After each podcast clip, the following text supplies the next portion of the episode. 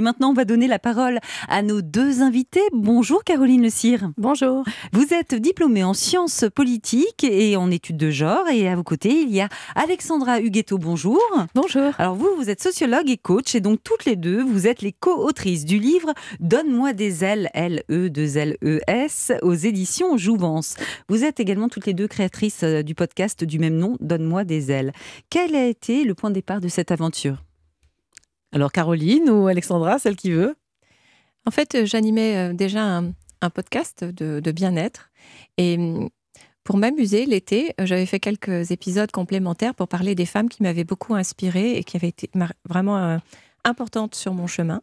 Et j'ai été étonnée en fait de d'abord du succès de ces épisodes qui étaient vraiment juste des petits plus. Et mm, en plus, j'ai vraiment été fâchée du fait que la plupart des, femmes qui, m'entouraient me disaient mais c'est génial, tu m'as fait rencontrer euh, euh, cette femme, je la connaissais pas, euh, qu'est-ce qu'elle est inspirante Et je me dis mais c'est pas possible, elles sont super, on les connaît pas. Donc voilà, c'était le début. Et après hmm. on s'est rencontrés avec Caroline. Et, vous vous êtes inspirés mutuellement, c'est ça? Oui, et en fait on s'est rencontrés sur un plateau de radio, justement il y a un peu plus de trois ans. Et on s'est rendu compte toutes les deux que finalement la petite histoire et la grande se répétaient sans cesse en fait. Mm. Que, et c'est ce qu'on a vraiment voulu mettre en évidence dans le livre encore plus que dans le podcast. Dans le podcast, on célèbre vraiment mm. des femmes inspirantes et on propose à des personnalités de parler d'elles. Oui.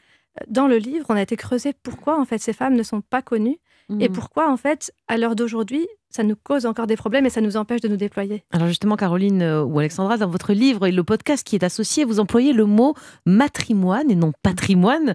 Euh, c'était important d'utiliser ce, terme précis. C'est pas un mot que vous avez inventé en plus, hein? Non, pas du tout. En fait, le mot matrimoine existe depuis le XIIe siècle comme une quantité incroyable de mots qui ont été rayés euh, de notre vocabulaire. Notre vocabulaire. Mais c'est quoi la différence avec le patrimoine alors? Eh bien en fait, le patrimoine, normalement, c'est censé représenter euh, l'ensemble de notre héritage. Hmm. Mais ce qui se passe, c'est que la part des femmes, elle a été juste supprimée.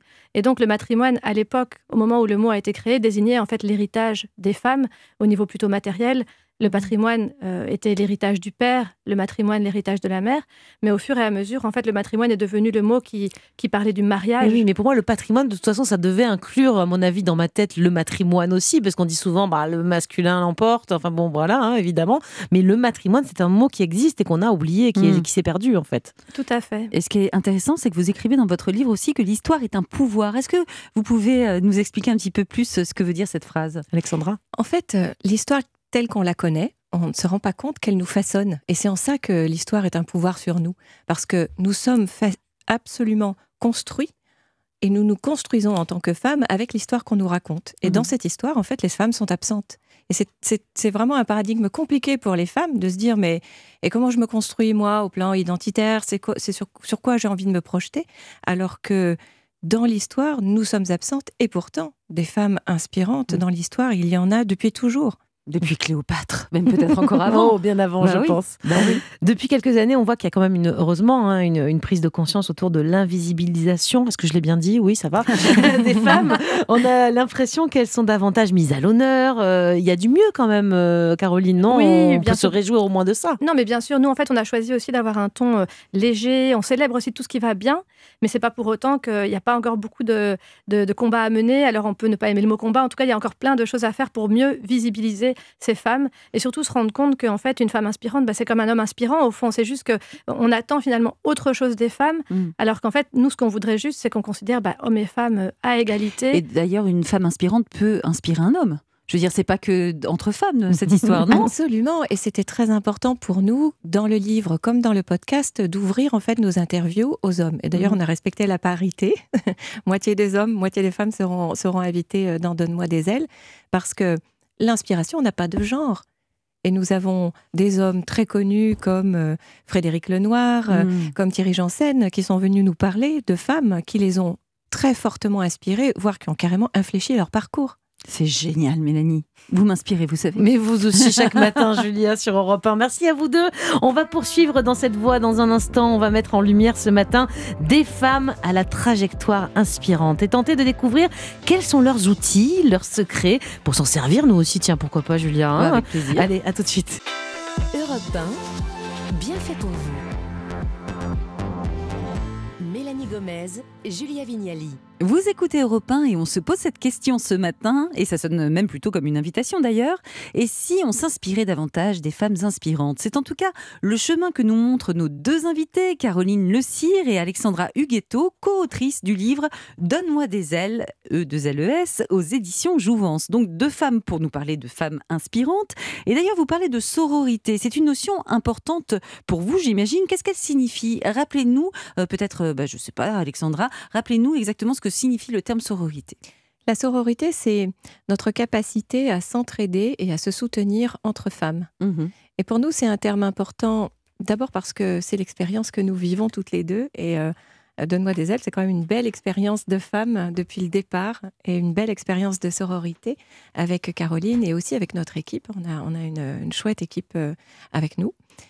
La sororité aussi, pour nous, c'est important d'en parler et de la mettre en avant parce que en creusant dans l'histoire, on s'est rendu compte que l'histoire était quand même très misogyne et a véhiculé beaucoup de stéréotypes sur les femmes. Et dans ce stéréotype, il y a l'ultra-compétition et la mesquinerie. Mais les femmes, forcément, entre elles, elles se crêpent le chignon. Elles quoi. sont Voilà, on grandit avec ça en tête Mm. et on peut pas se l'enlever. quoi. Exactement. Bon, moi, je suis maman de deux garçons. Je peux vous dire que Ça se crêpe le chignon, se crêpent bien le chignon, bien comme il faut déjà. Et Ouais. j'ai euh, travaillé en 15 ans dans un Mm. grand groupe. Et je peux vous dire que la Mm. compétition entre hommes, elle est féroce et elle Ouais. est, elle est très toxique également. Donc, euh, Mais c'est vrai également que quand les femmes euh, ne sont pas euh, en sororité, elles peuvent être vraiment difficiles les unes avec les autres. Mais comme oui, les hommes. mais parce que c'est Mm. l'humanité, en fait. C'est Mm. notre part d'humanité que parfois se mettre dans la compétition ou d'avoir des comportements qui peuvent être euh, Mm. euh, toxiques avec les autres. Bon, on parle de sororité, c'est un peu ce qu'on fait ce matin euh, sur Europe 1 dans ce studio, à quatre femmes là en studio. Euh, ça se diffuse, ça s'infuse la sororité. C'est important donc d'en parler toujours et encore. Et les hommes qui nous écoutent, d'ailleurs sur Europe 1, ont un rôle à jouer. Faut... Qu'est-ce qu'on peut leur faire passer comme message dans ce sens-là, Eh bien, Caroline Bien sûr, je pense que justement déjà démonter ce stéréotype que euh, des femmes entre elles seraient forcément en compétition par rapport à leur physique, c'est souvent ce qui arrive. On va, on va mettre les, les femmes en compétition comme si euh, c'était leur corps principalement qui était euh, leur seul atout. Donc déjà c'est une chose et donner confiance et, et oser écrire une histoire différente ensemble. Euh, Mm. C'est vraiment ce que, ce que nous, on essaye de faire avec Donne-moi des ailes. De, finalement, on l'a appelé Donne-moi des ailes. On a voulu mettre en évidence et vraiment euh, donner de la place aux femmes. Mais nous, on espère un monde où finalement, euh, Il n'y a pas besoin de le faire. mais non, Voilà, voilà, c'est ça. ça. L'idée, c'est on, on vous souhaite surtout de disparaître en fait. C'est ça. hein, on est d'accord. Caroline, vous avez aussi écrit un, un livre intitulé Transmettre. C'est quelque chose d'important pour vous justement de transmettre des choses avec justesse à nos enfants, que ce soit d'ailleurs des petits garçons ou des petites filles, et à tout le monde à travers les livres, les podcasts. C'est par la transmission qu'on va y arriver? La transmission, euh, c'est vraiment un acte essentiel. Et d'ailleurs, euh, une, une femme qui a vraiment été dans la trans- transmission et dont on parle dans le livre, c'est Hypatie d'Alexandrie, euh, qui est une femme philosophe. euh, Vous la connaissiez, vous, Julien Pas du tout. Moi Alexandra et moi, on a toutes les deux fait des études de philosophie. En tout cas, moi, sciences politiques, j'ai bouffé pas mal de philosophie. Alexandra a carrément fait son cursus là-dedans. Jamais on en Jamais on nous en a parlé, alors que c'est une mathématicienne, philosophe qui a dirigé euh, une école, euh, l'école néoplatonicienne euh, à Alexandrie. Incroyable. Et elle avait vraiment vocation, alors qu'elle était une femme vraiment tellement euh, compétente, brillante, elle a décidé de, de dédier sa vie à expliquer à tout le monde dans la rue. C'est euh, dingue. On n'a jamais entendu parler d'elle. Donc fait. elle a été effacée, probablement par des hommes, sans vouloir faire du féminisme Alors, primaire. Elle a été effacée dans l'histoire qui a été écrite par les hommes. Bon. Mm. Mais on vous aime, hein. restez avec nous, auditeurs d'Europe 1. Tout ça, évidemment, vous le précisez bien, euh, ça concerne pas uniquement les femmes, les hommes, on n'arrête pas de le dire, sont aussi euh, dans, dans cette question-là. D'ailleurs, ils sont nombreux dans le livre euh, à avoir témoigné, euh, l'humoriste et comédien Bernard Campan, le moine bouddhiste Mathieu Ricard, le philosophe Frédéric Lenoir. Euh, ils sont nombreux, les hommes, vraiment, alors en dehors des, des stars que je viens de citer, à, à revendiquer cet héritage euh, au féminin. Qu'est-ce qui ressort le plus dans, dans le livre et dans ces témoignages masculins? Alexandra Je ne sais pas s'ils en sont à le revendiquer. En revanche, ce qui est super chouette, c'est de les amener à se questionner sur le sujet. Et parce que spontanément, la plupart du temps, ils citent des hommes. hein, quand ils parlent de, de personnages in- inspirants, ils citent des hommes. Euh, Beaucoup de nos invités l'ont reconnu. Mais lorsqu'on les invite à dire et les femmes alors, ils trouvent. Et ils se disent, mais c'est vrai, pourquoi, n'en parle, pour- pourquoi est-ce que je n'en parle jamais? Parfois d'ailleurs, ce sont des femmes qui ont été hyper inspirantes dans leur vie et qui ont même parfois modifié leur vie, comme c'est le cas de, de- de Frédéric Lenoir, euh, par exemple, Rassurez-moi, ils citent, ils citent pas tous leur mère quand même. Non, et justement, c'est en fait- ça, c'est un peu le truc facile. Ma mère, ma grand-mère. Non, mais euh, justement, en fait, on a vraiment choisi avec Alexandra, dès lors qu'on a commencé à dessiner Donne-moi des ailes, on a, on- on a vraiment euh, explicitement voulu que les femmes inspirantes ne soient pas les mères, parce qu'en fait, nous deux, pourtant, nous sommes mères et la maternité, elle a un rôle important dans notre vie. C'est pas du tout essentiel pour toutes les femmes, mais néanmoins, on sait faire d'autres choses. Et or, là, ce qui se passe, c'est que on, on enlève complètement la part créa... Enfin, les femmes ne, sont pas euh, des génies, elles ne sont pas créatrices, sauf pour faire des enfants. Mhm. Alors, on a dit de nous, ce qu'on a envie, c'est que la mhm. maternité, elle est valorisée dans. C'est assez je veux dire, c'est bien, mais nous, on, va faire autre chose. on va mmh. montrer que les femmes, elles peuvent faire autre chose que des enfants et qu'elles peuvent le faire super bien. Donc, on vient de le dire, hein, les hommes aussi ont leur rôle à jouer pour faire briller cet héritage féminin. Et pour en parler, on va prendre en ligne Ilios Kotsou. Bonjour. Bonjour. Vous êtes docteur en psychologie, vous êtes maître de conférences. Et dans le livre de Caroline Le Cire et Alexandra Huguetto, vous parlez de, de la militante écologiste Johanna Massy. Vous avez vous-même été influencée par des femmes inspirantes dans votre parcours? Oui, de très nombreuses fois. Et c'est vrai que Joanna Messi est une activiste incroyable, qui a eu en même temps une capacité de réflexion très forte, de lucidité, et en même temps, elle nous dit, ce qui est important, c'est l'espérance en mouvement. Justement parce que le monde est dans, un, dans une situation difficile, parce qu'il y a la mort, parce qu'il y a des enjeux colossaux, on a besoin de changer de regard et de garder en nous vivante une flamme qui est celle de l'espérance, qui n'est ni du déni, ni un espoir passif, mais vraiment cette forme d'énergie active. Et dans votre parcours personnel, euh, quelles, ont été, quelles sont les femmes euh, qui vous ont le plus influencé? Enfin, s'il y en a une au moins dont on peut parler peut-être À nouveau, il y a beaucoup de, rencontres qui ont marqué mon existence. Et je pense à, à, Patricia, qui est une femme extraordinaire, qui est malheureusement décédée en 2013 et qui était professeure de psychologie comportementale à l'Université libre de Bruxelles et avec qui j'ai eu de très très très très belles conversations. Et à un moment de ma vie qui était difficile, où, où je ne savais pas très bien vers où aller, elle a vraiment été une personne qui a tendu la main, ouvert le cœur et, qui m'a permis de me remettre en question et de me remettre en avant. Euh, Ilios, je crois que vous avez vous-même euh, une petite fille. Comment vous lui transmettez, vous, en tant que papa, ce matrimoine au quotidien? Ça, ça, ça, se passe, ça, passe par quoi, par exemple, en tant que père? Euh, Inspirez-nous peut-être, et surtout les hommes qui nous écoutent sur Europe 1, comment on s'adresse aux, petites filles, justement? Je crois que c'est déjà une question de regard. est-ce que je peux regarder une petite fille avec des yeux justement ouverts sans l'enfermer dans des stéréotypes? Bien sûr, je peux la trouver jolie, ainsi de suite, mais est-ce que je peux aussi voir son courage, est-ce que je peux voir sa détermination Toutes ces qualités qu'on a longtemps déniées aux femmes et qu'on prêtait plutôt aux hommes. C'est une première chose importante.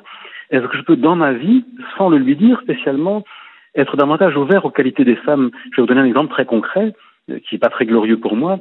Je me rends compte que pendant la plus grande partie de ma vie et de ma carrière, lorsque je citais quelqu'un, lorsque je mettais des citations même dans les livres, la grande majorité étaient des citations d'hommes.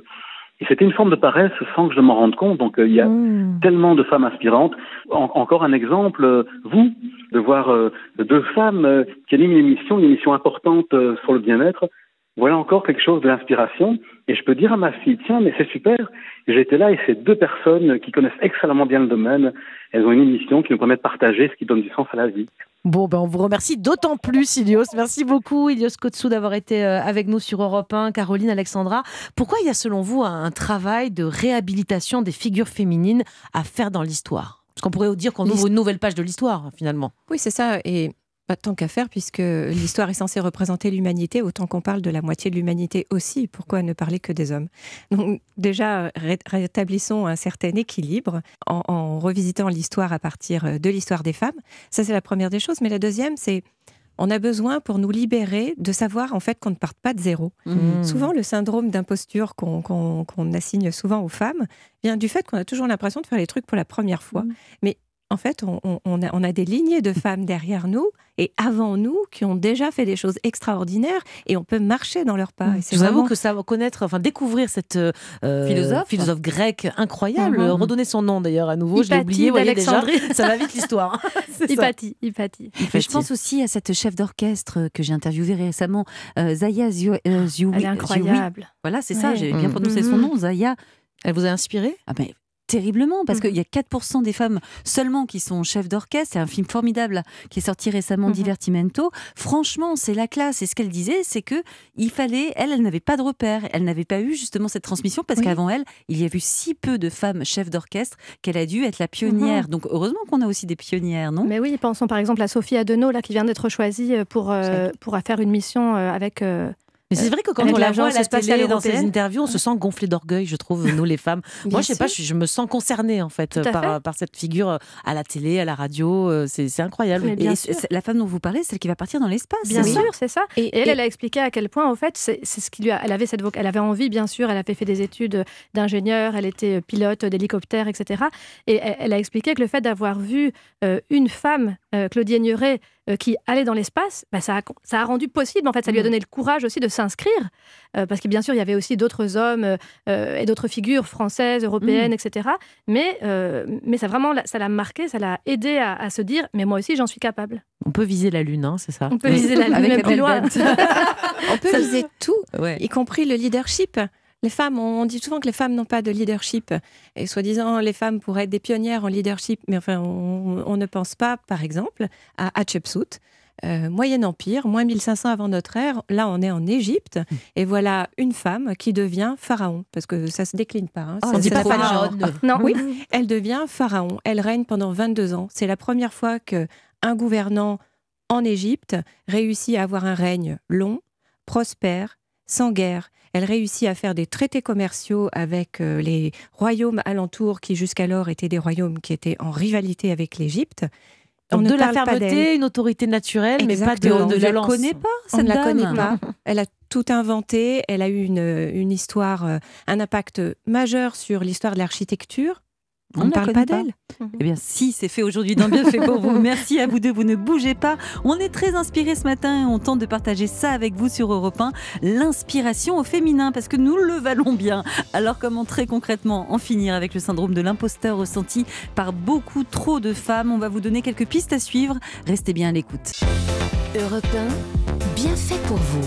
Julia Vignali On est avec vous jusqu'à midi. Bienvenue si vous nous rejoignez. On s'inspire tous ensemble, hommes et femmes, ce matin, des femmes inspirantes, pas euh, d'invisibilité féminine sur notre antenne. Et Julia et moi, on en est la preuve déjà, je crois. Hein. Mais nos deux invités également, nous sommes toujours avec Caroline Le Cire, diplômée en sciences politiques et en études de genre, ainsi qu'Alexandra Huguetto, sociologue et coach. Alors, on l'a dit dans votre podcast, Donne-moi des ailes, dans votre livre du même nom, vous avez interviewé des, personnalités qui vous parlent, euh, par exemple, des femmes qui les ont inspirées petites quels étaient, alors on se demande quand même à vous, hein, vous concernant toutes les deux, quels ont été vos modèles féminins à l'une et à l'autre? Peut-être Caroline d'abord Oui, alors moi c'est une question intéressante parce que justement, euh, avant de rencontrer Alexandra, eh ben, je ne m'étais pas du tout posé la question.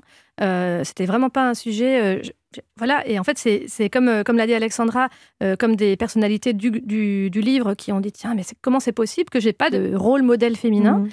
Et moi, vraiment, je ne m'étais pas posé la question. J'avais des modèles hommes et femmes. Moi, je vous avoue, je me l'ai supposé en préparant cette émission. Parce ah qu'avant, je me l'ai pas. Vous avez... C'est quoi votre modèle féminin? C'est qui votre modèle féminin J'ai eu des, modèles féminins. Une productrice que j'ai rencontrée un jour et qui m'a dit Mais euh, pourquoi tu ne fais que présenter ce programme? Pourquoi tu ne le produirais pas? Mmh, Et j'ai fait Mais avant ah euh, Je peux faire ça? Ah bah oui. Elle dit bah, Moi, je l'ai fait. Pourquoi tu le fais pas? Mais moi, ce que je trouve intéressant là-dedans, du mmh. coup, et c'est ça qu'on veut, c'est qu'on veut vraiment déculpabiliser les gens. C'est qu'en fait, il y a une raison pour laquelle en fait, on n'a pas de modèle au féminin. C'est qu'en fait, rien ne nous pousse dans la société à chercher justement à s'inspirer des femmes, puisqu'on nous pousse plutôt à être en compétition. Hmm. Et donc moi, je me suis dit, voilà, ben en fait, c'est normal. Et, cette, ce retournement que moi j'ai pu faire, eh ben, on invite les lecteurs, les lectrices, les auditeurs, auditrices à le faire avec nous. Alexandra, vous, vous avez un, vous avez un, plein. Un ah modèle féminin. J'en avais, avais, vraiment beaucoup. On va en citer un ou deux.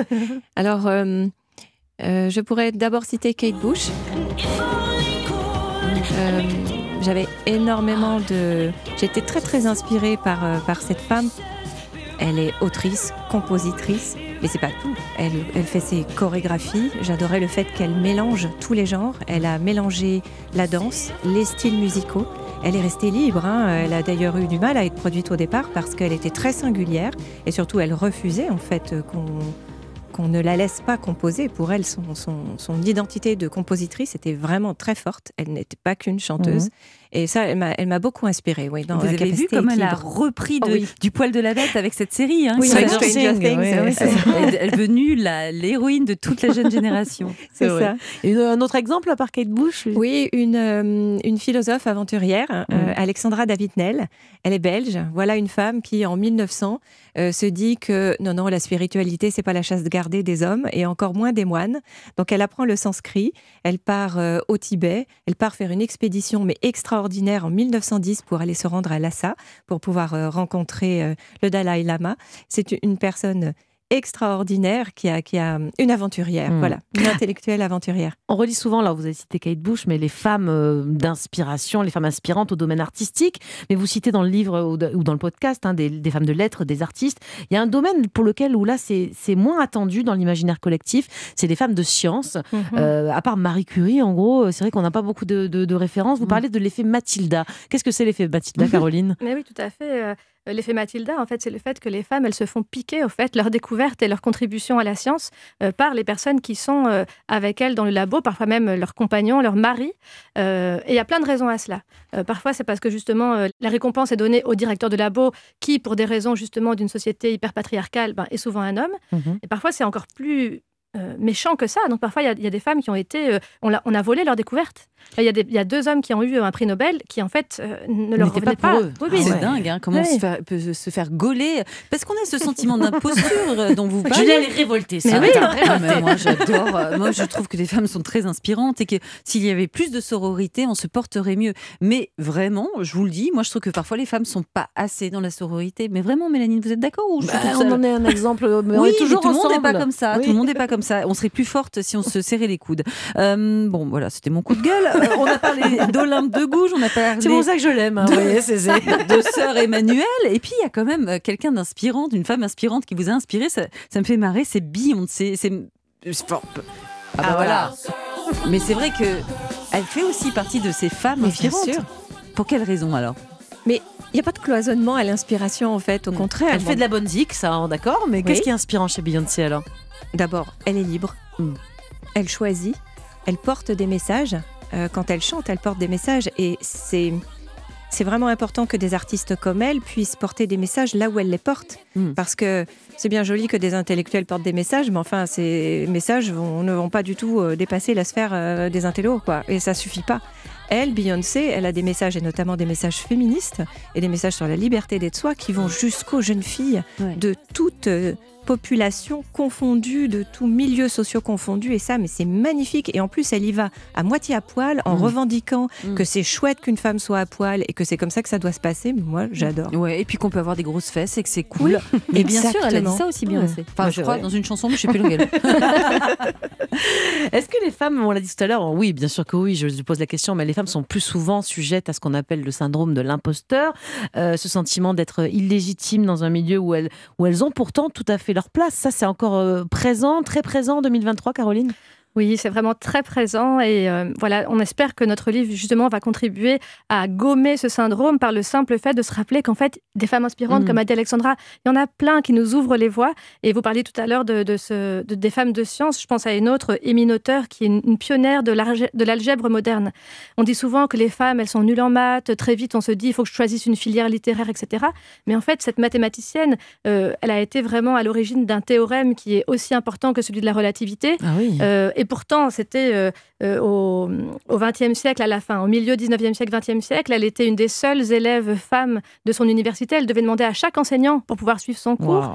Elle a finalement décidé d'enseigner et elle a été pendant longtemps pas payée, euh, pas nommée. Euh, donc elle a vraiment, elle est un exemple incroyable. Mm. Et moi qui ai une fille euh, qui a bientôt 9 ans, je sais qu'elle a déjà ça à l'école de dire ah oui les maths c'est Arthur le plus fort, c'est Oscar. Mais je dis mais pas du, enfin je veux dire mais pourquoi? Pourquoi pas toi? Oui, d'où ça vient Mais donc c'est dingue de voir à quel point, et ça on en parle beaucoup dans le livre, l'école est un énorme pourvoyeur de stéréotypes. Et avec Donc, ça, euh, vous, vous êtes. Alexandra, Alexa maintenant. Alexandra, Attention, il y a l'intelligence artificielle Oh qui va nous répondre. Alexa, dis-moi sont les artificielle, vous lancer Beyoncé. Alexandra, non mais comme vous êtes coach professionnel, j'imagine que dans votre cabinet, il y a beaucoup de, de gens, de jeunes filles qui peuvent avoir ce sentiment d'illégitimité et de comment oui c'est ça, c'est comme ça que ça Hmm. Quel est s'appelle. le meilleur C'est conseil qu'on peut oui. leur donner Comment ouais. vous travaillez avec elles pour qu'elles alors vous leur donnez votre livre à livre euh, et votre podcast, mais à part ça, c'est quoi les clés pour qu'on pour euh, justement qu'on se sente plus illégitime? Alors, de- des, des clés, il y, en a, il y en a quand même beaucoup, mais en plus, moi, je m'adresse à des femmes entrepreneurs. Moi, j'accompagne les femmes à oser se lancer euh, en tant qu'indépendantes, à quitter le salariat et oser se lancer en tant qu'indépendantes pour celles qui ont des projets. Alors, elles font face euh, au syndrome de l'imposture plus, plus, plus, plus, parce que c'est en plus, il faut que je sache gérer une entreprise, avoir du leadership, oser avoir du succès, oser briller, qui est censé être euh, toute la place des hommes. Ce que je leur explique déjà, c'est que d'où venons-nous? Je pense que ça, c'est la clé certainement la plus importante pour les femmes. C'est aussi pour ça qu'on a écrit le livre et qu'il y a une si grosse partie sur l'histoire. Et c'est c'est pas barbant du tout. Hein. On parle d'histoire, mais on fait ça de manière légère et de manière cool. Hein. Je tiens à le préciser. mais on vient d'une histoire misogyne où on a cessé pendant 2000 ans de montrer que les femmes étaient moins intelligentes que les hommes, que les femmes avaient moins de leadership et que la place des femmes était au foyer. Donc c'est normal aujourd'hui d'avoir ce sentiment d'imposture parce que on vient de là. Mm. On a dans nos gènes, dans nos ADN, dans ce que nous ont transmis nos mères, nos grands-mères, malgré elles, ben, cette domination par les hommes et cette histoire qui raconte que les femmes sont moins Donc intelligentes que les hommes. en parler, diffuser le fait qu'on ne part pas de zéro et qu'il y a un matrimoine Il y a toujours riche des pionnières et inspirant. Ça, c'est ça le début en fait. Oui, le mm. début. Et puis on peut peut-être aussi compter sur les hommes. Est-ce que si vous aviez un, message à faire passer aux hommes qui nous écoutent, enfin s'il en reste, hein, du coup, euh, vous leur diriez quoi Mais on les aime les hommes, on les adore. Mais pour qu'ils nous aident à davantage nous faire rayonner nous les femmes, qu'est-ce qu'ils pourraient faire pour nous?